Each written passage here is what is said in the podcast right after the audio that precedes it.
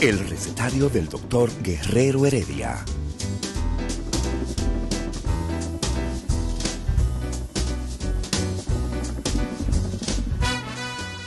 Una respuesta para cada pregunta. Una receta para cada problema. Ven a nuestra propuesta radial, amena, diversa y solidaria. Con alto sentido humano y profesional.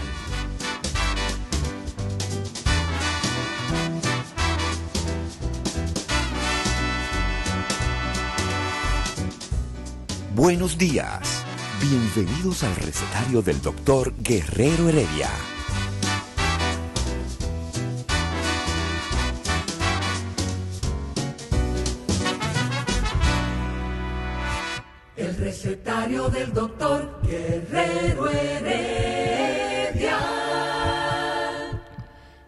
Escuchando, Eladio, el, el tema que me puso Domingo Páez. A él le encanta todo lo que tiene que ver con, con ese órgano, ¿no? con ese monstruo que es el cerebro. El gran órgano. Y, y fíjate cómo la desinformación, ¿m? la desinformación es tan, tan amplia y tan parte del discurso hegemónico del poder que no le interesa mucho que la información real llegue. Así es. Porque es- es- es- eso es así. Por eso vemos tantas teorías de conspiración y eso. Fíjate cómo la gente todavía, cuando le hablan de los síntomas del cerebro, no lo ven como, dicen, eh, eh, eso no es del cuerpo. Eh, no, no, no, yo es- tengo una- un problema médico. Así es. No, no, eso no es un problema médico, es estrés que tiene. Porque la gente no acaba de, de aterrizar en, en- en su psiquis, porque una cosa es que te lo digan, y tú lo oigas un día, que lo dicen aquí en la radio, y eh, la gente no acaba de entender que así como se enferma el corazón, que es un órgano que bombea sangre, se enferma el pulmón, que es un órgano que traduce el oxígeno en hemoglobina, El riñón. Vamos a llamarle así. El riñón, que lo que hace es sacar los tóxicos del cuerpo. El hígado, que es el, meta- es el laboratorio del cuerpo. Y el cerebro, que es el, la computadora del cuerpo. El regulador de, de todo. todo eso. La computadora del cuerpo. Entonces, la gente no ve los problemas de la mente como problemas del cuerpo. No. ¿Por qué? Porque cuando se comienza a deconstruir ese discurso no científico Ajá. a científico, se lleva de encuentro toda una serie de creencias, Así es. tabúes, mitos. Y recuerda que ¿Mm? tenemos fotos en donde aparece el corazón como el órgano central del funcionamiento y cómo estas creencias han pasado de generación en generación. Pero eso no es una foto científica. Obviamente que sino no. que es un concepto porque el corazón, obviamente, de que se muere la gente, ah, de un infarto. Entonces, la medicina sigue siendo, en, en todos los lugares del mundo, corazón céntrica, Sí. cardiocéntrica. O sea, si tú te enfermas y tú no tienes un médico, al primer médico que tú veas, tu cardiólogo, como el del cardio, como el médico del corazón. Y eso es parte de la cultura, justamente, y de la cultura judeocristiana, como tú dices, o sea, todo lo que es el occidente, desde los montes Urales para acá. ese- Europa y América. Sí, ese es parte de- del criterio, pero cada día la neurociencia, la neurociencia sigue, sigue tomando auge, sigue tomando investigando, investigando, Tú te das- conociendo la es- función. Porque Héctor, tú lo sabes muy bien, que el cerebro es capaz de construir eh, algo que no existe. El cerebro es capaz de construir enfermedades. El cerebro es capaz de curarnos con enfermedades eh, aparentemente incurables. El cerebro es capaz este cerebro humano es capaz justamente de poder transformar todo lo que es la estructura que nosotros tenemos. Y por eso es importante esta investigación que a propósito, Héctor, no sé por dónde anda.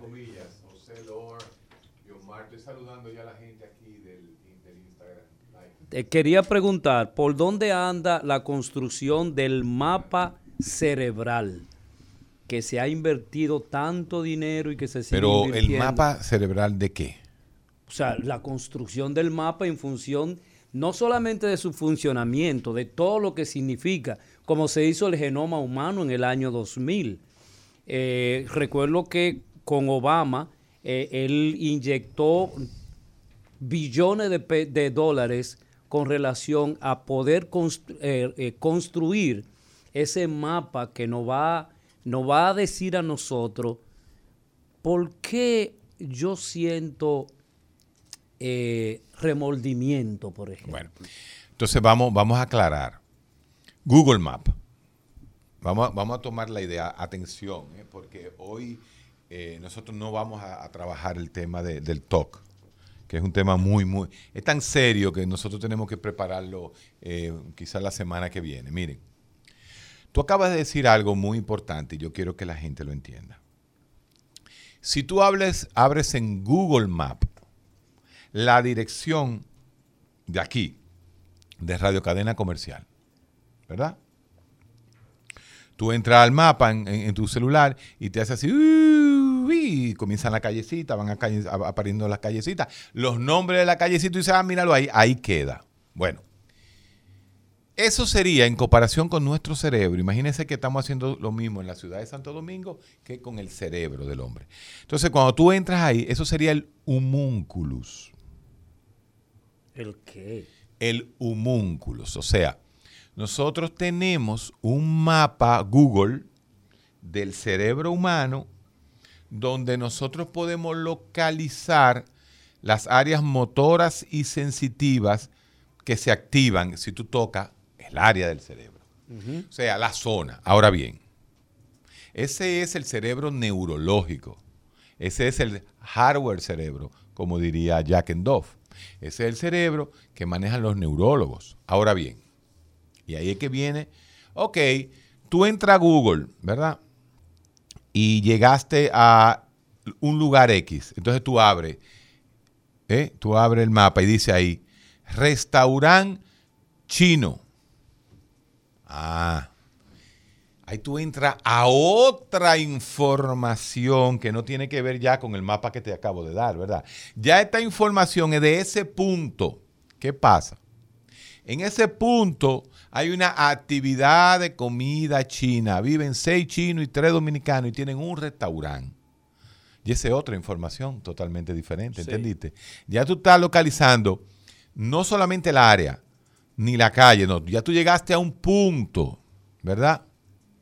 Entonces, imagínense ustedes, y, el que nos está escuchando y en el Instagram, que usted tiene también ese cerebro diseñado para que en ese momentico usted sepa que ahí hay un restaurante chino que vende comida china y ahí se come. Todo eso es nueva información. O, y si yo te digo a ti, ok, vamos a sumear más el mapa, vamos a abrirlo más. Y búscate rápidamente, sigue abriendo, sigue abriendo. Entonces en el mismo cerebro, el Google, ya no estoy en la calle, ni en la zona, ni en el área, ni en el restaurante chino, no. Ahora yo estoy abriendo y estoy cogiendo la cabecita de una persona que está allá adentro. ¿eh? que está comiendo comida china. Y yo lo sigo googleando y entonces decido entrar al cerebro de esa persona y averiguar qué ella está pensando.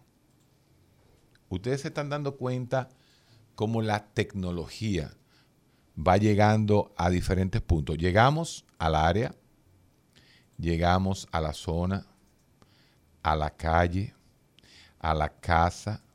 La casa era un restaurante chino, se come comida china. Entonces, información usted la está sacando, pero ya usted quiere seguir abriendo y concentrarse en uno de lo que está comiendo en el restaurante y decir, ¿qué está pensando él? Entonces, fíjense cómo la tecnología ha avanzado, pero no hemos llegado ahí. Eso fue eh, justamente el símil que yo le hice a, a Domingo Páez. Una cosa es que nosotros midamos todo lo que yo he dicho y otra cosa es que lleguemos a determinar qué está pensando ese individuo dentro de ese restaurante. Y por ahí anda la tecnología, por ahí nosotros no podemos decir. Sin embargo, a través de las imágenes de resonancia magnética por espectroscopía y resonancias magnéticas funcionales, nosotros encendemos las áreas del cerebro que se activan cuando usted está pensando de una forma o de otra.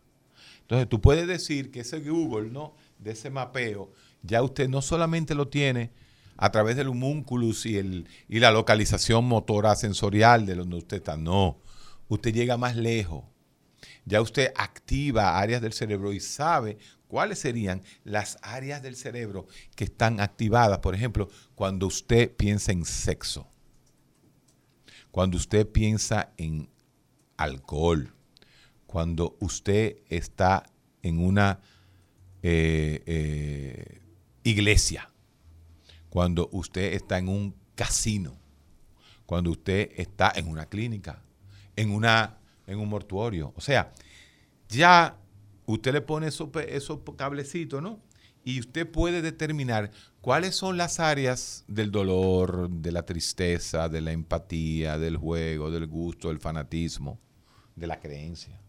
O sea, usted puede llegar eh, a, a, esos puntos en nuestro cerebro. Y es ahí pues donde está la ciencia. Eh, yo escuché a alguien decir que la psiquiatría era contingente y muy subjetiva. ¿Eh? Contingente y subjetiva. Yo le la esquizofrenia no existe. Exacto. Yo decía, concho caramba, se ve que, que no, es, no entienden que existen resonancias magnéticas o espectroscopía que demuestran esto. Y mucha gente va a la consulta. Esto es muy importante, lo que voy a decir. Mucha gente va a la consulta del psiquiatra, a nuestra consulta, por ejemplo, y nos dice, ¿y usted no va a hacer ningún examen? No me puso ni la mano. No, no, no, no, no, no. Ah, sí, ese otro. No, no. El, el psiquiatra te ve el paciente allá al fondo. Si hay un problema neurológico, puede hacer un examen neurológico. Muy pocos lo hacen. Entonces, usted no me va a hacer una resonancia magnética por espectroscopía. Yo le digo, bueno, si yo te hago una resonancia magnética con espectroscopía, lo que va a decir es esto, esto y aquello. Hay una disfunción de tal y tal cosa correlacional con la clínica. Así que dice todavía, ¿por qué? Porque no hemos llegado a ese momento tecnológico que la resonancia te puede decir, como te puede decir cuando hay un tumor. Ahí hay un tumor de tantos centímetros, eh, de esta, esta, esta, esta forma, y posiblemente sea esto, esto y esto. No. Cuando se está hablando de espectroscopías funcionales, tú lo más que puedes decir es, en este momento hay una actividad de todo el sistema espinotalámico y hay una hiperactividad dopaminérgica en un área del cerebro. Bueno, eh, pero no hemos llegado a hacer el diagnóstico a, través eh, de esta forma. Entonces hoy yo quiero mm, más que todo hablar con la gente, yo quiero que me vayan chequeando las preguntas que me hagan en el Instagram Live. Voy a tratar de concentrarme hoy en las preguntas del Instagram y, de la gente, ¿no? Para, para hablar. Como le estamos diciendo, estamos acostumbrando a nuestro público que los martes eh, vamos a traer un caso clínico, ¿no? De los miles de casos clínicos que pueden existir en la psiquiatría, ¿no? Como una manera introductoria. Eh, la famosa Juanita que está ahí en Spotify, ustedes lo pueden ver en YouTube, en Spotify, en todos los programas. Y después eh, la, la, la, Dominga, ¿no? Que era, tenemos en, en, cartelera, no se preocupen, trastorno de déficit de atención, trastorno obsesivo compulsivo, vamos, vamos a traer eh, todos esos temas, pero vamos, a, vamos a contestar preguntas, Eladio, de aquí, vamos a ver. Buenas. Sí, buenas, el recetario. Sí, señor, díganos. Sí, sí, es para hacer una pregunta, doctor. Yo tengo una hermana que sufre de esquizofrenia. Entonces, ella cuando está cuando está mala se le pone una inyección, eh, flufen de canato, flufen, eh, pero cuando está sana, ella no quiere ponerse los medicamentos. Entonces, eso es una lucha. Entonces, a ver qué usted me puede decir eso. ¿Por qué que ella se niega a ponerse los medicamentos cuando está buena? Mire, esa es la gran tragedia. Escúcheme en el aire, lo voy a, escúcheme por la radio. Mire, La gran tragedia de las enfermedades mentales, principalmente la esquizofrenia y el trastorno bipolar, es exactamente eso que usted me dice, que los pacientes cuando están bien no se ponen los medicamentos. La negación. Es una negación, si ah, yo estoy bien, no me lo pongo, entonces dejan de tomarse los medicamentos y recaen. Eh, cuando ya su hermana, como usted dice, está en el decanoato de flufenacina, que es un medicamento eh, eh, muy poco costoso, tiene más de 50 años utilizándose. Tiene más de 50 años, creo que ya llegamos a los 50 años de uso de la flufenacina. Se usa mucho el decanoato en este país. Los laboratorios creo que era Medifarma que lo traía, ¿no? El Flufen, eh, el decanoato. Y eso ha ayudado a miles y miles y miles de pacientes con esquizofrenia a través de la historia, ¿no? Tenemos nuevas sustancias que también se inyectan y el futuro de la psiquiatría, el futuro de la clínica psiquiátrica en esquizofrenia y el trastorno bipolar es sin duda alguna los medicamentos que le llaman LATS, Long Acting Treatment, o sea, tratamiento de larga duración. Sí, pero él te preguntaba algo que, que él siempre la inquietud de cada uno de nosotros. ¿Por qué? Porque la negación tú lo contaste. ¿Por qué la negación? ¿Por qué yo no acepto que realmente yo soy esquizofrénico? No, mira, la gente no acepta ni que tiene un tumor, ni que tiene un problema cardíaco, el 90% de las personas que beben saben que no pueden estar bebiendo porque son hipertensos y son diabéticos y, eh, siguen, y, siguen, y siguen bebiendo. Entonces, no es solamente en la psiquiatría, mucho más en la psiquiatría que es la enfermedad que te daña la forma de pensar. Si tú no estás pensando bien, imagínate. la disonancia cognitiva. Eso es otra cosa, la disonancia cognitiva de Festinger en, el, en el plano social no, no, es, no es la disonancia cognitiva de nuestro cerebro de negación pura. Porque vuelvo y digo. pero cuando a ti te dicen fumar produce cáncer y tú dices, pero como quiera, pero como quiera no vamos a morir y sigue fumando. Esa es una. Como quiera, o nos vamos a morir o a mí no. No, yo estoy bien, ya yo me hice una radiografía hace dos años. Eso es la negación, la negación de todo. Porque es que, recuérdate, eh, Eladio, el ser humano no puede vivir nada más con la verdad. Si vivimos con la verdad, estamos fritos. Eh, Eladio, no, no te, no te tomes esa coca ese refresco, ¿no? No te tomes ese refresco que te hace daño. Coño, pero yo un día quiero un refresco. Eladio, hazme un favor, tú no puedes beber eh, eso y nada más bebete un trago. No, pues yo me quiero beber tres tragos. Todo en la vida, todo en la vida, cuando se pone un límite se daña. La limitación, sí, yo sé que está ahí, eh, Domingo, Eladio. Eh, la limitación siempre trae, trae un problema. Ya comenzamos con el saludo desde Santiago. Eh, tenemos muchas preguntas. Déjeme yo, déjame chequear las preguntas. Aquí tenemos desde Sabaneta de Jessica, Randy Toma. Yo no, yo no puedo, no puedo. Realmente, realmente mientras el doctor chequea este y tiene que acercarse y ponerse prácticamente de frente. Él no puede definitivamente leer nada. Este y no, yo no, yo no tengo por qué leerlo. Ven, léelo tú no. para que tú veas que no se ve. Y en, en esta mañana lo que queremos es analizar esas funciones complejas del cerebro que mire, hasta para usted andar en bicicleta, que a propósito de las autovías, la que si yo qué vía que han... Eh, ¿eh? Mira, diga, que el Mossad te tiene visto a ti. Sí. Este...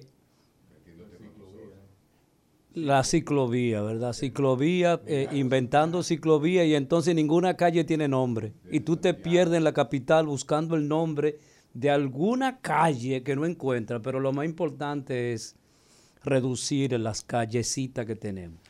Entonces el cerebro, el cerebro es justamente, nosotros hacemos esas actividades hasta montando bicicleta.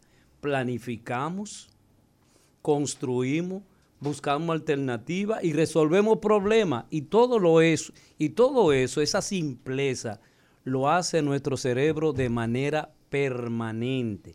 Y esa permanencia es lo que la ciencia cada día trata de explicar, trata de que usted, que uno comprenda hacia dónde vamos. Por ejemplo, hoy o ayer apareció el dron dando la vuelta ya en Marte. El helicóptero de Marte. El helicóptero de Marte. Mira, antes de eso, hay que quedarte en el helicóptero de Marte. Bueno, desde los 12 años sufro de depresión, pero ya hace unos años me diagnosticaron TOC. Ahora mismo no estoy de medicación, pero me dan unos ataques de pánico, un síntoma que me persigue. Bueno, eso es típico. Lo que me está presentando este paciente, no voy a decir ni siquiera su nombre, eh, Colorín Nice, Nice Colorín. Mira. ¿Y por qué ustedes siempre dicen paciente? Eh, ¿Es un consultante? No, bueno, sí, es un consultante, pero, pero tiene ya un diagnóstico de depresión. Mire, eso es típico, ese patrón de primero un trastorno afectivo tipo depresión, eh, luego hacen lo que se llama eh, una ansiedad obsesiva que se convierte en un trastorno obsesivo. Y los pánicos, todo eso se envuelve en lo mismo, lo que se llama el espectro ansioso, el espectro obsesivo. Yo le diría que si usted desde los 12 años ha sentido depresión, usted es un paciente de tratamiento crónico. Usted debe usar medicamento todo el tiempo. Y de por porque, vida casi. Eh, porque realmente la vida es calidad de vida. Si usted está sintiendo pánico, todo, eh, mire, el que siente un pánico no quiere volver en la vida a sentir otro pánico, porque cree que se está muriendo. El pánico... Llegó el final. Exactamente. Entonces, Usted tiene solución en tratamiento. ¿Por qué en esta sociedad ve bien promover el cigarrillo que son malísimos y la marihuana está mal?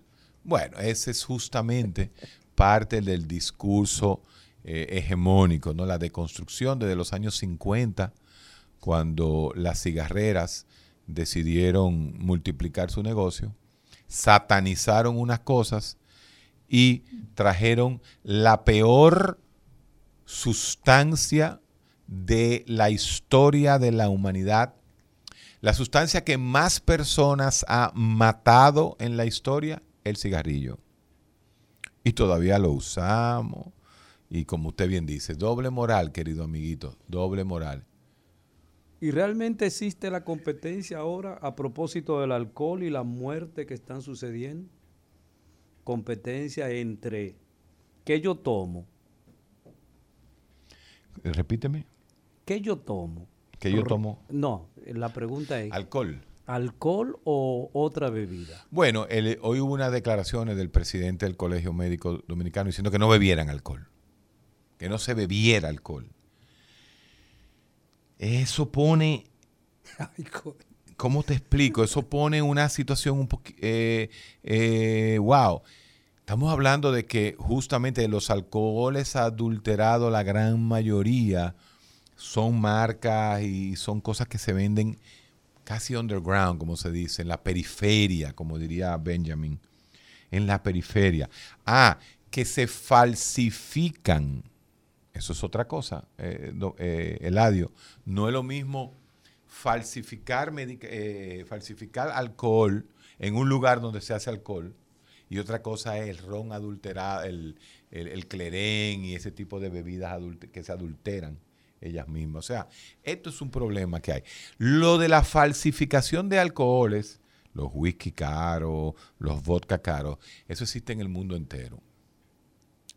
Rosie Kingley, con respecto a lo de los brownies, la agresividad en las redes sociales ha llegado a un grado tal que ya no se puede dudar que las personas ejecuten un ataque en contra de personas con una idea. Así mismo es.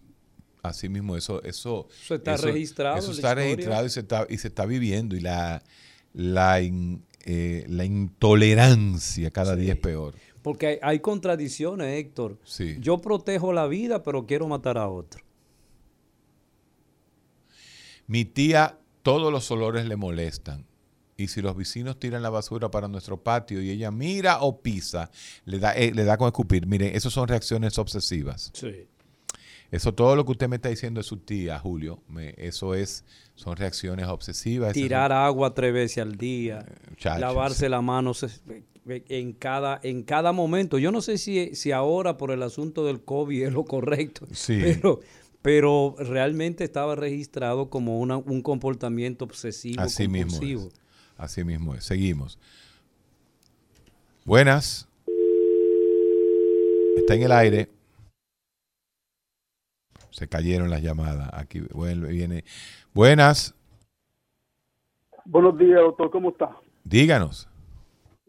Freddy Castillo, de aquí, la Avenida España. Avenida Oiga, España, doctor. cuéntenos. Sí. Tengo una situación, a ver si, a ver si usted me ayuda. Eh, yo estoy dando una clase en línea de inglés. Entonces, es algo, los estudiantes lo estoy evaluando y ellos me dicen a mí que cuando yo pregunto a ellos, ellos no saben, pero cuando yo le pregunto a los compañeros, ellos siempre saben. ¿A, a- a qué, se debe, ¿A qué se debe eso? Repíteme, re- repíteme de nuevo, no te entendí. Repíteme de nuevo. Ok, sí, mira. Yo le pongo, ¿verdad?, a, leer. Y después yo le hago preguntas de la lectura. ¿Qué pasa? Ellos me dicen a mí, cuando yo le pregunto a los compañeros, ellos siempre, ellos pueden responderle. Pero cuando yo le pregunto a ellos, ellos, ellos no pueden. ¿Quiénes son los compañeros y quiénes son los estudiantes? No, es que no lo estoy entendiendo. Es una clase de inglés, doctor. Entonces son ocho estudiantes, ¿verdad? Cuando ellos terminan la lectura, yo le hago preguntas para evaluarlo de la, de la lectura. Entonces, ellos me dicen a mí, siempre que yo le pregunto a ellos, ellos tienen dificultad para, para responder. Pero cuando yo le pregunto a los compañeros de ellos, ellos saben cómo responder. Usted dice, es que, mire, el lenguaje, usted, yo le he preguntado tres cosas. Trate de utilizar otra palabra que no sea compañero, porque es que ni yo ni Eladio Hernández estamos entendiendo, nadie lo está entendiendo, amigo. Cuando usted dice los compañeros, pero los compañeros de quién? ¿Quiénes son? Ok, usted me dice, los ocho estudiantes que usted tiene, cuando usted le pone una tarea, no se la saben. No, no, no. Yo tengo una pregunta, por ejemplo, a usted, ¿verdad? Ajá. Digo, eh, eh, por ejemplo, eh, doctor, dígame cuándo eh, José, ¿verdad? Que- o sea, que me, que, que me haga esa pregunta en inglés. Entonces, él no sabe la pregunta, pero Eladio se la sabe.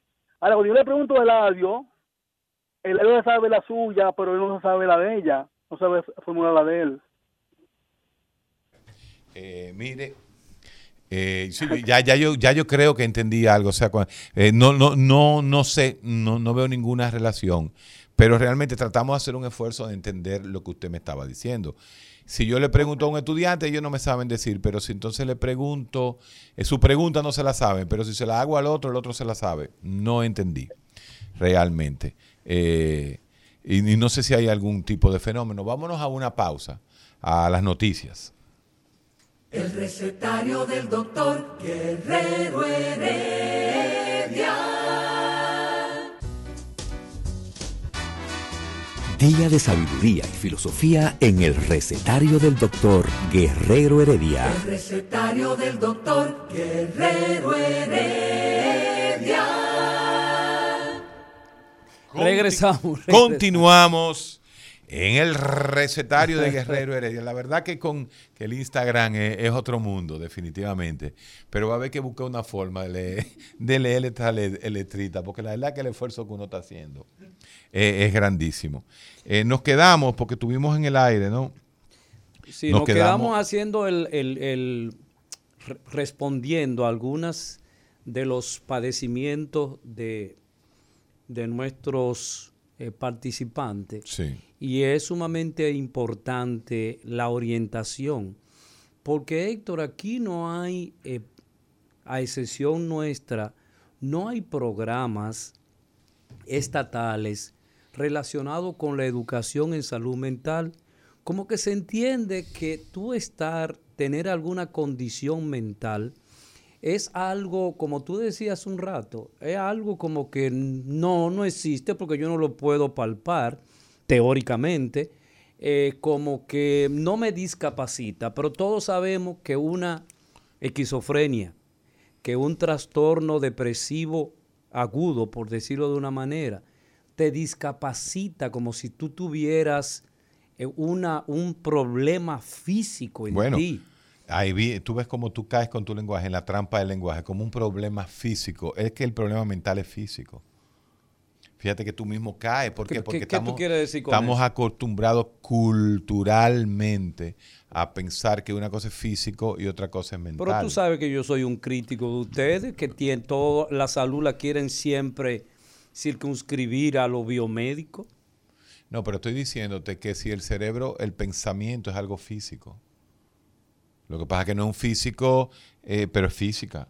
Es física. Cuando un neurotransmisor deja de hacer las conexiones, Entonces, ya todo hay, eso es química, todo eso es física. sí. Entonces es química y física, pero tú mismo, uno mismo se Bueno, entrampa a veces sí. en el lenguaje, cuando dice eh, lo que es físico.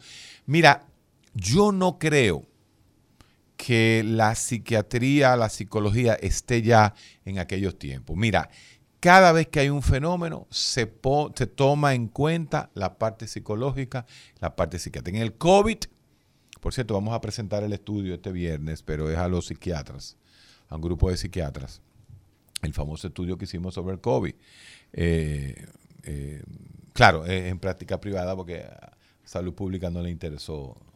Que no le interesa, no le no, interesa la esa- salud mental para, No, no, para no, salud no, no, pública no le interesa. y no solamente en República Dominicana. interesa, pero bueno. En casi todas partes del mundo la salud mental está relegada y entonces es un gran error y luego entonces critican los comportamientos. Dalia Romano me está ayudando con respecto a doctor, se impresionan cuando le hacen la pregunta directa. Sí, eso fue lo que quiso quizá decir el profesor de inglés, que cuando se le pregunta directamente se impresionan y no lo dicen. Se inhiben. Se inhiben. Bueno, eso sería, eso sería un, un fenómeno. Pero realmente, eh, volviendo a- a- a- al tema, Eladio, eh, yo creo que se ha avanzado muchísimo. Y si algo hemos puesto nosotros, nuestro granito de arena en estos últimos 17 años en la radio, es justamente familiarizándonos con los temas y la manera en que nosotros lo hacemos, el estilo que nosotros lo hacemos. Porque si nosotros viniéramos aquí a dar una conferencia, el trastorno obsesivo compulsivo es una disfunción del sistema serotoninérgico, por Dios, tuviésemos hace 20 años fuera del aire, porque realmente lecture, usted busca en YouTube todo lo que es la teoría, como digo yo, así han cambiado inclusive hasta las, la- las presentaciones. Cada vez que yo veo un médico que viene a leerte un- una diapositiva de un, un slide que está en cualquier YouTube que tú coges. Tú buscas depresión y ahí te sale criterio diagnóstico de depresión. Y usted va a hacer una conferencia leyendo esos criterios diagnósticos, ya eso no, eso no tiene ningún interés. Vamos a seguir con el pueblo. 682. 682-9850 y desde el mundo 1833-380-0062. Estamos, Estamos esperando que también nos llamen de Tennessee, de Colorado. no, por ahí, por, por ahí anda. Alemania. Los alemanes siempre, eh, la gente de Alemania siempre está buenas. Buenas. Sí, Corazón, primera vez en tu programa.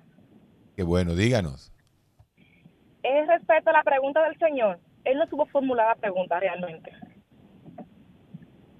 Él quiere decir, él es una pregunta a un estudiante de su grupo, y como que se pone nervioso y no sabe responderla. Pero el resto que está en el aula sí quiere responder, activo de una vez. Pero cuando le hace una pregunta a otro del grupo, le pasa lo mismo, se pone como nervioso y no sabe responder. Entonces, al que le hicieron la pregunta anteriormente, sí sabe, es como un ataque de nervios, diría yo. Sí, eso fue justamente lo que nos dijeron por, por, el, por, el, por el Instagram, exactamente. Se llama ansiedad de performance anxiety, ansiedad de ejecutar. Mm, Eso es, esa es la forma más común de ansiedad, la ansiedad social. La ansiedad social es el tipo de, de fobia social. La fobia social es el tipo de ansiedad más común. Ustedes no tienen idea la cantidad de gente que no se atreve a venir a la, a la radio, que no se atreve a coger un micrófono, que no se atreve a hacer una presentación. Y eso lo vive uno cuando estaba en el colegio.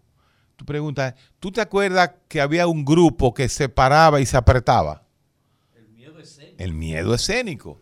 Y ese miedo escénico es una realidad y es una forma de fobia social. Así que, profesor de inglés, creo que hemos llegado a su respuesta y definitivamente ahí no hay mucha, mucha ciencia, eso es así. Pero eso es la ansiedad social. Eso es una, también es algo importante que hay que analizar. Nosotros siempre le tememos a pasar vergüenza, a la vergüenza. Entonces la vergüenza tiene un contenido social de recordatorio de manera permanente. Esa experiencia desagradable que tú viviste en Así algún es. momento eh, está en tu psiquis y de repente tú no respondes porque piensa que puede de nuevo fracasar y, y probablemente va a estar en, en- en los labios de otras personas. Pedro Figueroa desde Kronach, a- Kronach, Alemania. Wow. Estoy trabajando y escuchando el recetario. Qué chulería. Patricia Núñez, hello. Pedro Figueroa de nuevo. en donde se trabaja solamente cuatro días. ¿eh? Yulis, Alba, dice mi tía que le repita lo de los escupideras y los olores. Eso es obsesividad. La doña está obsesiva. La doña Ese programa lo vamos a hacer exclusivo. Exactamente, pero eso se llama trastorno obsesivo compulsivo. Doña, trastorno obsesivo compulsivo, trastorno obsesivo compulsivo, trastorno. Eso es. Justamente el trastorno obsesivo compulsivo. Devolverse. Que yo repito, repito, repito, Mire, repito, repito, repito. Devolverse tres veces después que usted salió de su casa para volver a, hacer, a verificar si cerró la puerta. Eh, y vuelve y se devuelve. Y vuelve y se devuelve. Ya estamos hablando de esa condición. Dejé los bombillos prendidos. Me devolví Y se para chequean eso. siete veces los bombillos. Eso es. ¿Qué pasa? Bueno, yo después lo, eh, después lo explicaremos. Vámonos con él. Vamos a... Hello. Se están cayendo las llamadas. 2682. 809-682-9850. 809-682-9850. Buenas. Diga. Buenas, se caen. Y desde el mundo, caen todas. 1-833-380-0062. Así es. Pues como, como, como te venía diciendo, hay tantas cosas, tantas cosas que se pueden hacer los programas. Viendo aquí, sí, ya yo le contesté lo de la escupidera y eso.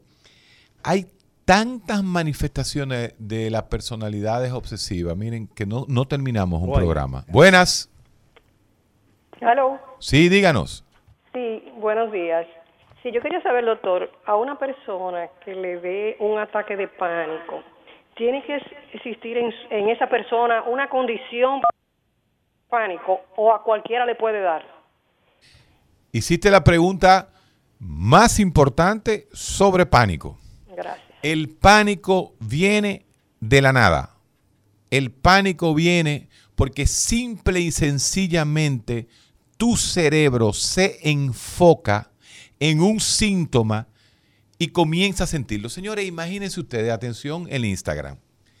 Vamos a hacer este ejercicio en la radio para que nos demos cuenta lo, lo importante que es la salud mental. Si yo agarro ahora mismo, todos ustedes están sentados en una silla, parados, manejando, como ustedes quieran. Pero resulta que yo me voy a concentrar ahora mismo en mi pie derecho. Y yo siento que el pie derecho, el zapato definitivamente me está molestando en el lado del, del dedo gordo.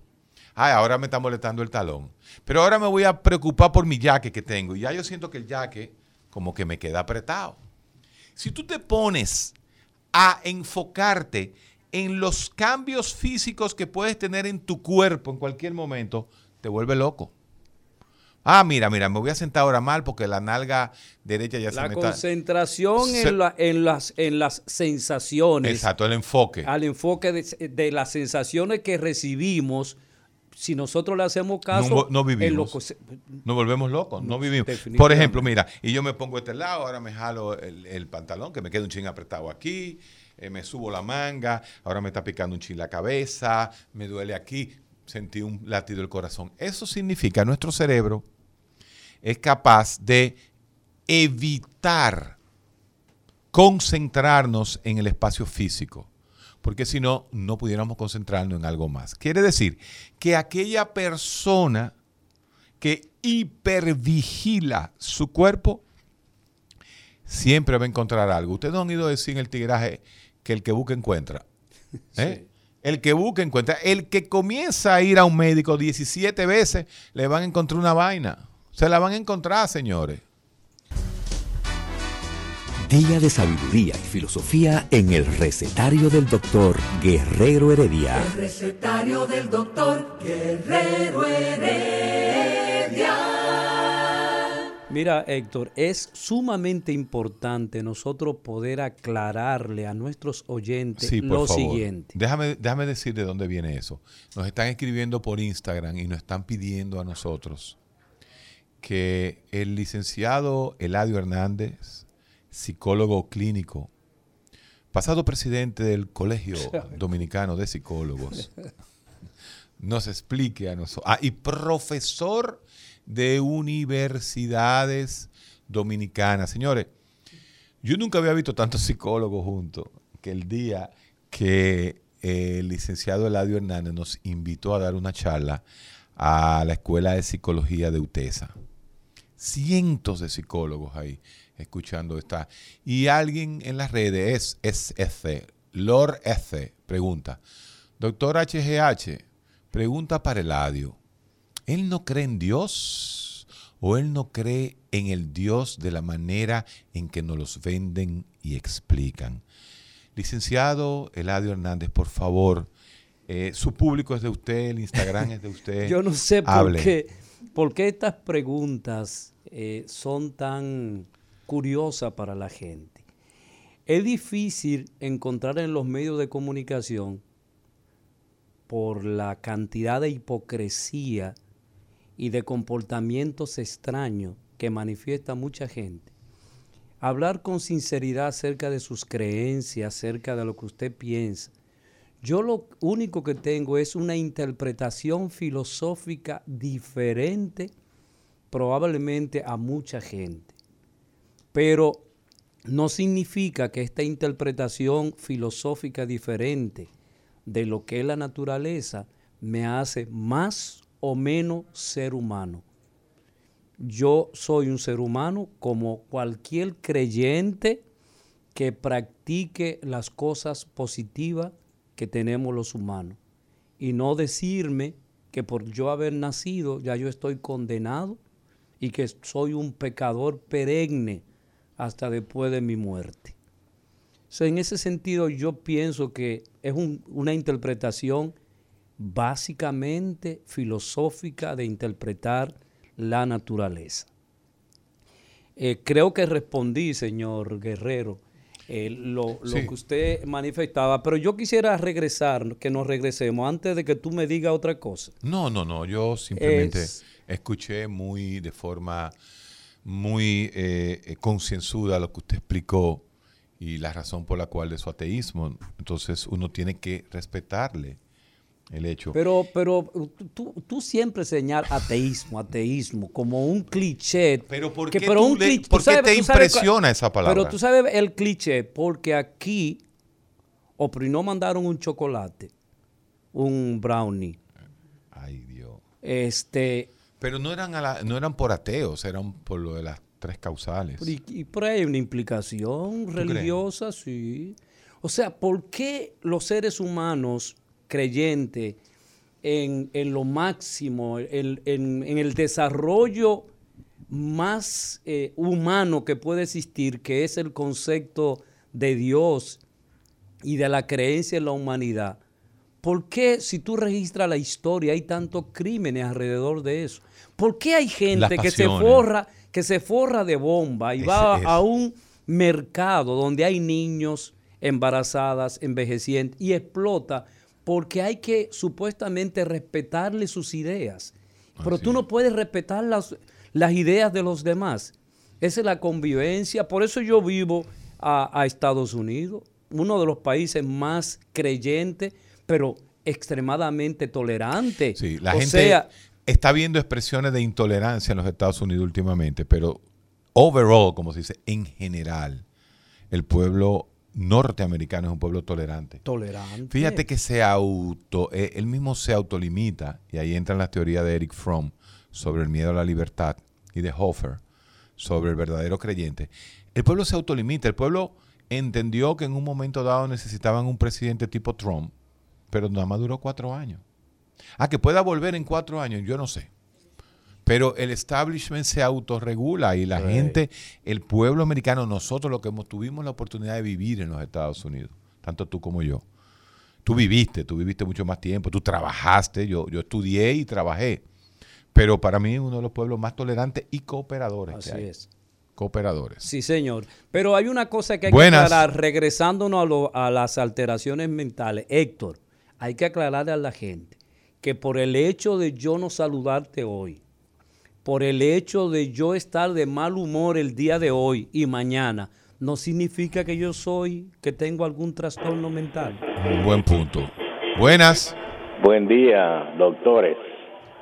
Yo digo que el profesor de inglés debe hacerse un curso para de pedagogía, porque si ustedes no entendieron la pregunta que él le estaba haciendo, mucho menos lo van a entender los alumnos.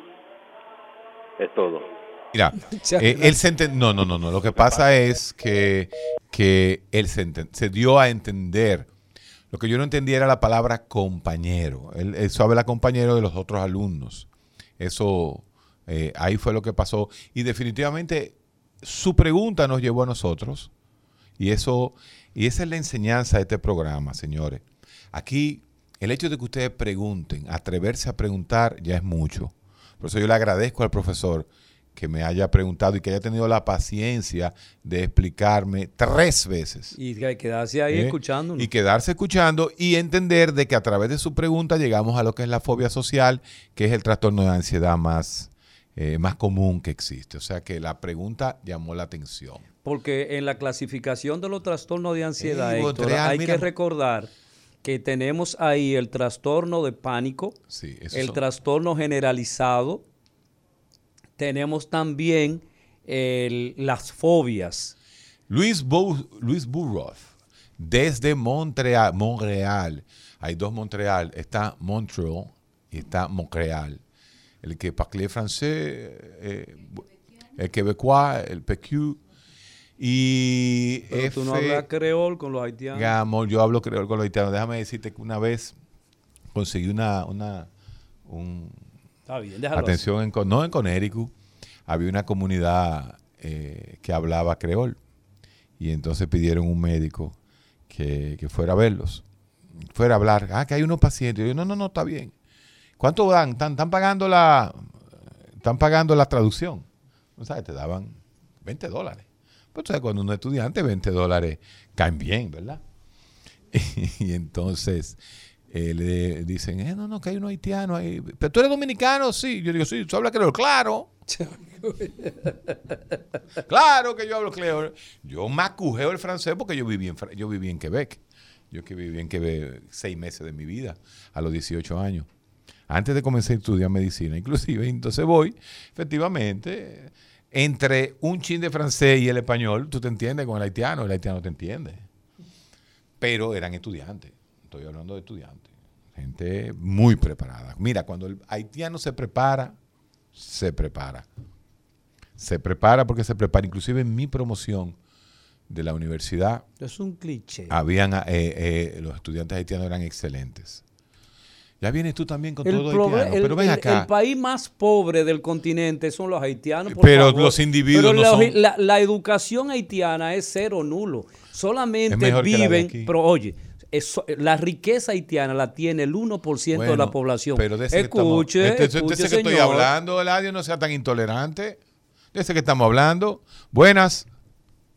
Buenas. Buenas. Está en el aire. Ahí está. Buena.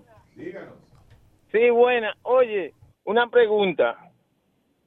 Las personas que tienen un trastorno que te hablan mal, subjetivo, y luego porque creen que son superiores y tú te pones al nivel de ellos, y tú después le dices, oye, fulano, no me hable mal, tú me estás hablando mal, tú me estás maltratando, y después ellos te dicen inocentemente, yo no te hablo mal o algo así. ¿Cómo se llama eso? Eso no tiene nombre, eso es parte de la personalidad de los individuos. Y esa es una pregunta existencial muy común. Y uno lo hace muy fácil. Usted agarre tres amigos suyos, así, de la nada, y usted le pregunta, manito, ven acá. ¿Cómo yo soy? Yo soy bocón. Sí. Pero yo te hablo mal. Sí. Pero tú crees que yo te estoy subiendo la voz ahora mismo. Es que yo hablo así. es que yo hablo así. Pero tú estás hablando alto. Pero ese es tu estilo. Ah, ese es tu estilo. Y ahí viene lo que es la interpretación del otro. Una cosa es como tú crees que te perciben y otra cosa, otra cosa es cómo te perciben los demás. Eso es parte de la dinámica psicológica. Eh, el audio puede, puede trabajar eso, pero hágase esa vivido. Exacto, hágase esa pregunta. Hágase esa pregunta. Eh, ven acá, un fulano amigo mío, dime cómo yo soy. No, tú eres un tigre fuñón, tú eres tigre X, Y, Z. Por eso caemos justamente en lo que tú mencionaste ahorita, la negación el ser humano vive en constante negación, porque el ser humano tiene que vivir en constante negación, porque si no negara pensar en la muerte, porque la muerte es lo único real que tenemos. Lo único real es la muerte, por lo tanto tenemos que negar la muerte, porque si viviéramos nada más alrededor de la muerte, no convertiríamos eso en obsesivos. Sí. Y por eso ese miedo, ese es uno de los miedos objetivos humanos, el miedo a la muerte, como también el miedo a, la locura. Rudy García, desde la Suiza, me acabo de poner la AstraZeneca, Suiza, ahora mi segunda, mi segunda dosis, eh, desde Luzé. Pregunta, ¿un cristiano puede ser ateo? Sí. Pedro Figueroa, pregunta eso, sí. Sí, aquí hay uno. Yo soy cristiano. No, depende no. El, depende del día que él venga. Depende del día que él perdón, Perdón, perdón, La persona más influyente de la historia de la humanidad se llama Jesús Cristo. Y Cristo, su filosofía era ahí viene este la, esta la filosofía del cual era el amor. Dios es amor. Entonces él utiliza. Crisma tú eras, ¿no? Él utiliza, va a seguir, él utiliza el vehículo de la religión, pero Jesús no es de nadie. Hay una sensación de que los religiosos se quieren coger la figura de Cristo como si fuera de ellos. Cristo no es de nadie. Cristo es de cualquiera que considere lo que él mismo dice, perdonar. Usted sabe lo difícil que es perdonar, hermano. Es más, no existe en, las relaciones interpersonales nada más difícil que perdonar. Los diez mandamientos, ¿eh? por eh. ejemplo, esas normas morales que el cristiano debe cumplir. Oh, pero ven, acá fue Cristo que dijo, dale la otra mejilla cuando te den una galleta. ¿Y tú crees que eso... Tú sabes la profundidad filosófica que tiene cuando a ti te dicen, te voy a dar la otra cara para que me dé una galleta. Nada más Cristo pudo decir eso. El recetario del doctor Guerrero Heredia. Muy buenos días a la inmensa audiencia del recetario del doctor Guerrero Heredia, el programa de salud más pegado de República Dominicana. Yo soy el Divo de la Salud, el Divo de la Salud. Tengo un resumen de las principales informaciones de salud de este martes 20. Miren, las autoridades aseguraron que enfrentarán el auge de las bebidas adulteradas, mientras el Colegio Médico Dominicano pidió a la población no beber romo, así se lo digo en español, es decir, que paren el consumo de alcohol hasta que las autoridades tomen el control de la situación de las bebidas adulteradas. En otra información, antes de partir a España, el presidente Luis Abinader dejó inaugurada la unidad pediátrica la unidad crítica pediátrica de la Clínica Unión Médica de Santiago. Tenemos otra información, el Congreso Internacional de Salud y Bienestar va viento en popa. Ayer los organizadores de ese evento se reunieron con el ministro de Salud, doctor Daniel Rivera, en procura de eh, alinearlo en la alianza público-privada en beneficio de ese nicho y del país. Tenemos también una información un poco preocupante y es que un estudio reveló que el 67% de las personas en el Caribe y Centroamérica tiene temas de obesidad. La obesidad es un mal que provoca problemas eh, cardiovasculares, diabetes y otros padecimientos. Así que ponerle atención a esta problemática que también afecta República Dominicana porque somos un país caribeño. Estas y otras informaciones en resumendesalud.net. Recuerden también mantener la sintonía con el recetario del doctor Guerrero Heredia, que es sin dudas el programa de mayor audiencia de salud de República Dominicana. Así que nada, el Divo de la Salud les manda un abrazo a la gran audiencia y a los que están en cabina. El recetario del doctor Guerrero Heredia. Estamos conversando en esta mañana después de escuchar el señor que dice, que anuncia, da las noticias de salud. El divo de la salud, Pedro Ángel. ¿Qué pasa, Héctor? Tú, También- tú- tú también- promueves, tú promueves cosas. Yo, yo, no, yo no te entiendo. realmente. Democracia, todo el mundo tiene derecho a opinar a su estilo y a su forma. Pero la tolerancia, Excelente. tolerancia. ¿Qué es, ¿Qué es una diva y qué es un divo? Lo que él le dé la gana de ser. ¿Cuál es el problema? Un, un trabajador. so- eh, eh, no, está bien. No. No, no, no, no. No, Un trabajador. No, es otra cosa. Sí, Él es el divo de la comunicación. Pedro Ángel tiene resumen de salud, señores. Eso lo ven todos los médicos. Bueno, pero es realmente lo que nosotros A ti te estamos tratando. todo, ya, todo olvídate de eso. Lo que nosotros estamos tratando en esta mañana es cómo identificar algunas alteraciones mentales que uno puede estar sintiendo y cuándo nosotros poder decir esto me está afectando y realmente debo buscar la ayuda necesaria para darle título a lo que yo tengo o poder encontrar las ayudas suficientes para resolver situaciones determinadas y que no se compliquen. Sin ponerle nombre a nada. Exacto. Aquello que te ocupa tiempo, aquello que te quita tiempo, aquello que te interfiere con tu vida diaria, aquello que te preocupa diariamente, algo es. Así es. Ah, no, que, que me busquen un diagnóstico. Sí, Patricia Núñez siempre está con nosotros también, así es.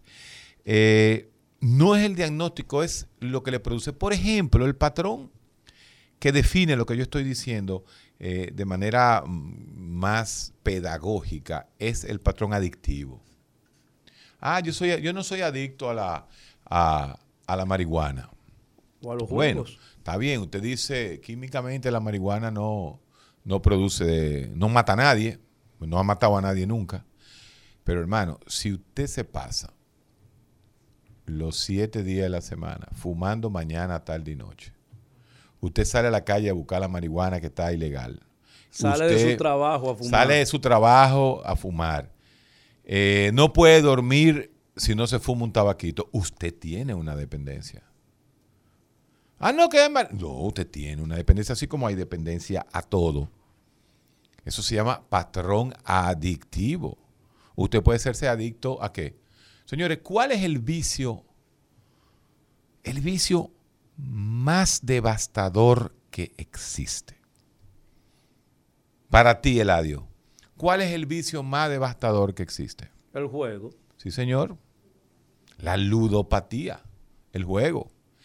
El juego, señores. Y usted dice, bueno, pero el juego de que ah, él, él va al casino. ¿Quién ha dicho que ya el casino va a la gente? Y el internet. Y el quítame tapa. Y, Señores, ¿qué es lo que hay en este Y la país? señora que no se desayuna por ir a jugar en la banca. ¿Qué es lo que más hay en este país? En cualquier pueblo, ¿qué es lo que no deja de haber? Bancas. Bancas de apuestas. Colmadito, banca e iglesias. Son tres cosas que hay en todo pueblo. ¿Ustedes escucharon el ateo? En todo, eh, en, en todo pueblo hay esas tres cosas. Entonces, ah, bueno, sí, doctor, pero espérese, bájele un chin. Yo juego todos los días a 20 pesos, pero yo produzco mil pesos diarios. Ah, bueno, tú juegas 20, sí, va y me saco la loto. Eso es una cosa. Eso es la esperanza, ¿no? Ahora, si usted en vez de ir a la casa y llevarle los 300 pesos de la, de la leche, no, iba a decir una marca, pero no lo voy a decir hasta que no nos no, no pongan el anuncio, ¿verdad? Que por cierto, se han hecho, se han hecho los... Sí, eso mismo. Eh, si usted agarra esos 300 pesos y no se lo da a, a, a, la mujer suya para que le dé la leche al muchacho y usted va y se lo juega en una banca, a una seteta, entonces usted tiene problemas. Si usted está, usted está trabajando y lo único que está pensando es que dan las 2 de la tarde para comenzar a ver los juegos a las 2 de la tarde de pelota, usted tiene problemas. O sea, todo aquello que interfiere con mi vida, con mi diario vivir, que te, que te produce un patrón obsesivo, recurrente e imposible de parar, es un modelo adictivo. Buenas. Ahí se me cayeron las llamadas. Están, están cayendo las llamadas de, de, de, Massachusetts y de Estados Unidos. Por favor, vuelvan y llamen. Tumbé todas las llamadas sin querer. El pariguayo no es gente, decía. Pues sí, Eladio. Yo creo que sí. Y fíjate que entre los patrones adictivos, tú dices, ¿cuál es el, la molécula más, cuál es lo que más matado? Lo dijimos ahora, el cigarrillo. Sin embargo, usted sale a la calle y ve a una gente fumando y no le dice nada. Pero si la ve en otra cosa, sí le dice. Todo es cuestión de... Por ejemplo, el alcohol, la aprobación desde los años 30 del alcohol. El alcohol lo Hola, recibimos buenas. y los aceptamos Buenos como algo días. normal. Buenas. ¿Cómo están ustedes? Doctor, usted que, está, que, que es una autoridad en su campo, que tiene tanto conocimiento, recomienda a ese Estado que cierre la venta de alcohol por un mes, porque usted sabe que lo que le afecta a los alcohólicos es el centro de la memoria y no tienen voluntad para dejarlo, ellos no lo van a dejar. Entonces que cierren e- ese expendio de bebida en sentido general por un mes, que eso no se va a morir nadie para frenar e- esa este geno- muertes en serie que están provocando estos asesinos del metanol. Mire, mire mi doña. Ay, mi doña. ¿Usted se imagina que en República Dominicana den una ley seca por un mes? Mire, lo primero es... Agarran la isla y la miran en, en dos pedazos. Eso es imposible socialmente hablando. Al revés, si usted prohíbe la venta de alcoholes, pues señores, porque el 99.9999% del alcohol es bueno. No es bueno para la salud, pero no es metanol. Entienda lo que quiero decir, pues no quiero enredarme en mi lenguaje. Señores, el problema es la falsificación. El problema, eso es un crimen. Ahora, que le den cadena perpetua al que venda eh, eh, metanol y que sepa, como dijo un oyente ayer, que si a usted le están eh, ofreciendo una caja de tal ron a, a 600 pesos, usted sabe que eso no es verdad. Eso no puede Y ser. punto. Entonces, si usted se regula, usted se regula, usted no va a tener eso, ese, ese, vamos a llamar así, ese riesgo, mi doña. Pero mire, en República Dominicana tienen que haber más de 100 mil alcohólicos que si dejan de tomar, convulsionan. Se explotan. Llenarían todas las emergencias en República Dominicana, todas las emergencias en lo que se conoce como delirium tremens Sí, señor. en lo que se llama un síndrome de retiro del alcohol, y no hubiese cama, el COVID se quedaría, no chiquito, no. Inservible. In- el COVID sería un niño de teta comparado con lo que socialmente sería una ley seca sobre el alcohol. Pero lo tenemos ahí, Héctor, el, los 15 días de la desintoxicación que se produce o que cuando se produce a personas que han querido dejar de tomar. Eh, el espectáculo que se ve frente a esta abstención que produce la gente, en esos 15 días la gente quisiera saltar, la gente quisiera hacer cosas insólitas. en ese periodo en donde tú sabes que necesitas, pero la conexión biológica que tú tienes, de esa necesidad que el cerebro te dice, dame alcohol, que me dé alcohol, quiero alcohol. Eso que tú dices fue tan así, Eladio, que recuerdo un amigo llamarnos a todos. Fulano, tú tienes, tú tienes, era vodka que quería, vodka, vodka. No, no, yo no tengo vodka, no, no, no, que están cerrados hasta pasado mañana. Desesperado, desesperado. Entonces, uno no tiene idea. Esos 99 muertos por el alcohol adulterado, si usted toma cada caso, cada caso es individual, pero lo que va a encontrar en común en posiblemente la mayoría de estas muertes es un alcoholismo y un nivel socioeconómico bajo. La gran mayoría. ¿eh? No vayan a decir ahora, ustedes, no, no. La pobreza y la adicción al alcohol posiblemente son los dos factores biopsicosociales más comunes que van a tener estas muertes y que van a seguir apareciendo. Ahora, si la gente no ayuda, y ahí entro, mucha gente que dice, no, que la gente es mala. Todo el mundo sabe en lo colmadito que venden Clerén. Todo el mundo sabe dónde está el punto de droga. Todo el mundo sabe en cuál, en cuál colmado eh, hay romo barato. Esa es la realidad. Es posible dejar de ser adicto si usted se lleva de la filosofía y la terapia más utilizada y que más éxito tiene y que más efectiva es, que son las terapias de los 12 pasos, tanto de alcohólicos anónimos como de narcóticos anónimos, dentro del lenguaje de ellos, dentro del lenguaje de ellos, el ser humano no deja de ser alcohólico ni deja de ser adicto. No Para toda su vida. No se habla de exadicto, se habla de adicto en recuperación. Ese es el idioma. Saludo desde Villajaragua, Bauruco, la provincia de tu amigo Eladio Hernández. Saludo a Julio César, allá en Bauruco nos están escuchando. El que pertenecía a nuestro programa.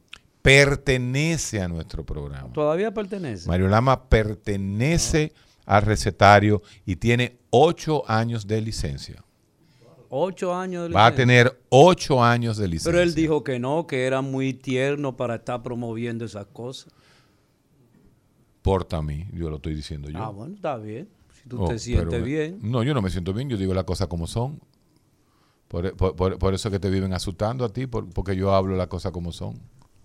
Y tú me ves diciendo, ya deja de hablar de eso, deja de hablar de eso. Buenas. Sí, buenas. Diga usted. Eh, don Héctor, una pregunta. esa gente que se bebieron el alcohol adulterado, ¿se habrían vacunado? Usted puede estar seguro que de esos 99 casos no deben haber ni tres vacunados, a menos que sean por encima de 70 años. Pero eh, te estoy tratando de leer la pregunta psicológicamente, por dónde viene el gancho tuyo. Así que si tú quieres, abunda un poquito para corralarte. ¿Se fue? No, yo no creo que estén vacunados, manito.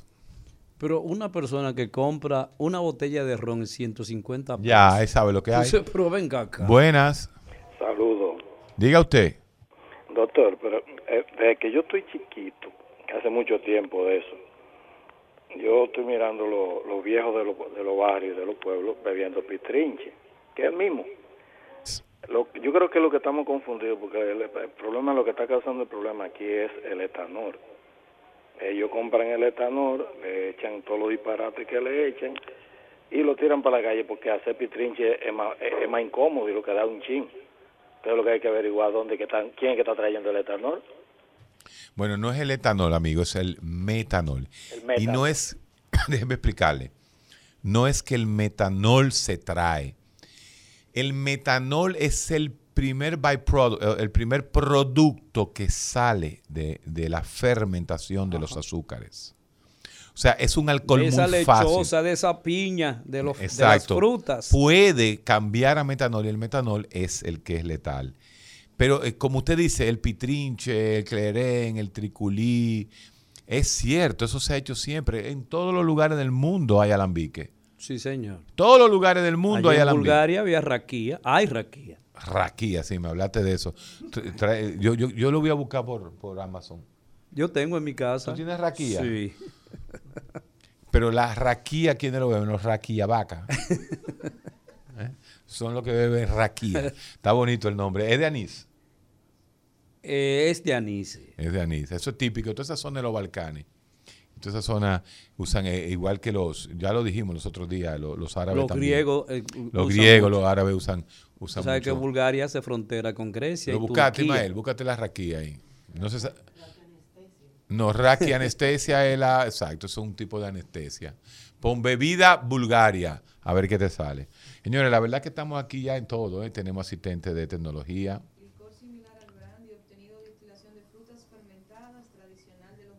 De los Balcanes. Es un, sí, es, es todo, todo es una fermentación. Los Balcanes son, los Balcanes son justamente Bulgaria, Ah. Rumanía. Y, eh, y- y termina. y no, termina los checos ya, están más para arriba. Terminan No, en no, Grecia. Los checos son casi alemanes. Los Balcanes terminan en Grecia. Sí, terminan en península Grecia. balcánica. Y los, y los donde estaba Tito, el general Tito, Y donde estaba Drácula. eso es Rumanía. Eh, pero eran los Balcanes. Sí, está en los o en Balcanes. los Cárpatos. Sí. Porque los Cárpatos están ahí mismo, esos son otra, otra, otra cordillera, los Cárpatos y los Balcanes. Pero yo creo que eran los Cárpatos que estaba. eh, sí, era Rumanía, como tú dices, en Transilvania. Transilvania, Rumanía. eh, que tú sabes que era Drácula. Drácula era un conde que fue a estaba guerras. Nicolás Ceausescu. que fue a la guerra eh, de las cruzadas y enseñó a los cristianos a empalar a los a los árabes y los ponía en las ca- en la, en las en las lanzas no esas son las cosas de nuestras religiones saludo diga usted buenas se fue 809-682-2850. Buenas. 2850. Doberdén, sí saludos. Mire, la raquía la hacen de, de las plums, las, las ciruelas. De las ciruela sí Son muy buenísimos. En, en Bulgaria se hace mucho, que esa era mi pregunta, que le iba a decir a radio. Mira, yo creo que el 90% de las casas, entre la generación de, señores de los 50, 40 años, hace su propia bebida. Se pasan el verano entero cultivando y luego ya otoño ya tienen su bebida para diciembre, que se la hacen en sus casas, son bebidas artesanales. Entonces yo digo aquí, ¿por qué ahora, ahora, ahora el tema con el clerén? Porque yo también, yo bebí mucho clerén aquí en Santo Domingo y nunca había pasado nada. Y ahora, ¿cuál es el tema con el... ¿Cuál es la relación entre lo que es ron adulterado y clerén en sí? Eso es excelente. Da pena que tengamos que ser nosotros que estemos teorizando de la etiología de eso y que no acabe de salud pública y un equipo de, de científicos y de químicos industriales decir qué diablo es lo que está pasando. Y además hacer, hacer programa de prevención, Héctor. Bueno, pero antes del programa de prevención, como dice la gente, señora, que debe declarar en la vida entera, ¿cuál es la razón? ¿Dónde está la ciencia? No lo voy a hacer yo, pero consumidor está haciendo su trabajo, que es incautando. Eh, pro- eh, Eddie Alcántara, pero consumidor también puede llevar a los laboratorios. ¿Dónde que está el problema? Porque en algún lugar está el problema. Quizás, mira, es, es verdad, claro que todo el mundo sabe que todo el mundo hace alcohol. Yo tengo una gente que le mete un- una botella de romo, le mete pasa y le mete tres cosas y la guarda en, un, en unos barriles que él tiene y hace brandy. Sí, sí, no, y el arroz es el más común, el saque y los vinos, los vinos chinos tienen todito arroz. O sea que, que hay que averiguar ve- verdaderamente qué es lo que pasa, qué es lo que está pasando. Creo que el, el- oyente Pero tiene como que se toda la razón. Se quedan cortos en esas explicaciones tan urgentes Por eso, que necesita la población. Ese es el punto. Buenas. Sí, buena Heredia, ¿cómo está? Muy bien. Luis Hotel de este lado. Oye, yo soy del sur, el área Tamayo, Vicente Noble. Tengo una edad casi a los 70 años. Nosotros todo el tiempo, eso conozco, hemos hecho el triculí, pero el triculí se hacía de, de, de caña. con levadura. Decían, yo puse un tanque hoy. Entonces, pero ese nunca mató a nadie ni, aceptaba. Usted sí sabe lo que estaba diciendo ahorita, usted tiene mucha razón. El problema es la fórmula química, el etanol, es el que está matando al ciudadano. Y es como usted dice, salud pública se ha hecho el chivo loco con esa situación. Por eso han muerto tantos dominicanos y dominicanas, porque era irresponsabilidad de salud pública. Porque anterior se usaba nada más la caña y el azúcar, usted lo sabe, y no mataba a nadie. Bueno, pase buena tarde. Gracias, señor. La única vez que yo probé el étano, el, el cleren, voy a dar una... No, no, no. Te estoy hablando del año 85. Nosotros éramos guardia, éramos de la B compañía. En esa época, al presidente de la República, Salvador Jorge Blanco, se le ocurrió la famosa idea de ponernos a los guardias a cortar caña. Qué experiencia, hermano. Nos soltaron al cuerpo médico del ejército. Yo era parte del cuerpo médico, raso estudiante del cuerpo médico, pero hacíamos. Nos llevaron para el ingenio no sé cuál. Nos llevaron en los camiones de la, de la milicia en aquella y nos tiraron ahí. Obviamente, eh, éramos pudientes la mayoría de los, de los rasos estudiantes. Y organizamos inmediatamente, nos íbamos metiendo en esos, en, esos, en esos ingenios, nos iban apareciendo esos batalles. Anda para carajo. Sale un, un hermano haitiano y nos dice, yo tengo un chivo. nos vendieron un chivo, nos asaron el chivo, no, no, nos, hicieron, nos zancocharon el chivo. Y sí recuerdo que en la pulpería, Cleren, el Cleren, eh, yo no recuerdo más de ahí. no, nada más recuerdo que había Cleren. No, en otras palabras, lo que está diciendo el pueblo es la realidad real. En el mundo entero, la gente fermenta su propio alcohol. ¿Qué pasa aquí? ¿Qué pasa aquí? Esa es la gran pregunta. ¿Por qué está cambiando de etílico a metanol? Ahí es donde los científicos tienen, científicos, los, los ingenieros químicos tienen que dar alguna explicación. Buenas. Buenas, doctor, ¿cómo está? Diga usted. Bien, bien, gracias. El, problema es que el metanol parece que la esencia es más fuerte. Sí, me parece es más, es más económico. Pero, pero todo el tiempo aquí hemos sabido que el, el, la están adulterando la bebida. ¿quién es responsable? ¿El que la vende en el colmado o el que se lo lleva al colmado? Porque supuestamente tiene un amigo o un vendedor que le consigue una caja más barata, el del colmado por ganarse mil o dos mil pesos, se la acepta y la vende. Pero hay que hacer un levantamiento en los colmados porque esa gente tiene la, han buscado la manera de insertar en el país entero el alcohol adulterado. Gracias, pasen buenas ahí comienza todo. El que se la bebe, el que la compra, el que la vende, el que la produce, es toda la cadena, es la misma cadena filosófica que se hizo con, la prostitución. ¿Mm? Sí. Eh, desde, el chulo hasta la prostituta al que busca la prostituta, eh, al que busca la prostituta. Trabajadora sexual. Y lo que resuelve la lo que resuelve socialmente la trabajadora sexual. sí. Resuelve, resuelve, hasta matrimonio resuelve. Entonces. Oye, este, este es señor. es así, es así. Eh, la prostitución es un equilibrio para muchísimas cosas. Entonces, vamos a dejar el tema ahí, señores. Eh, como les dije, vamos a trabajar el tema. Estamos magando entre los obsesivos y el déficit de atención. Nos vemos. Eh, mañana yo tengo reunión. El adiós, díselo a los muchachos que no voy a poder participar por Zoom porque tenemos ya, y es público, por eso lo puedo decir, tenemos una reunión de trabajo eh, con la Comisión de la Reforma Policial. El recetario del doctor Guerrero Heredia. Rumba 98.5, una emisora RCC Media.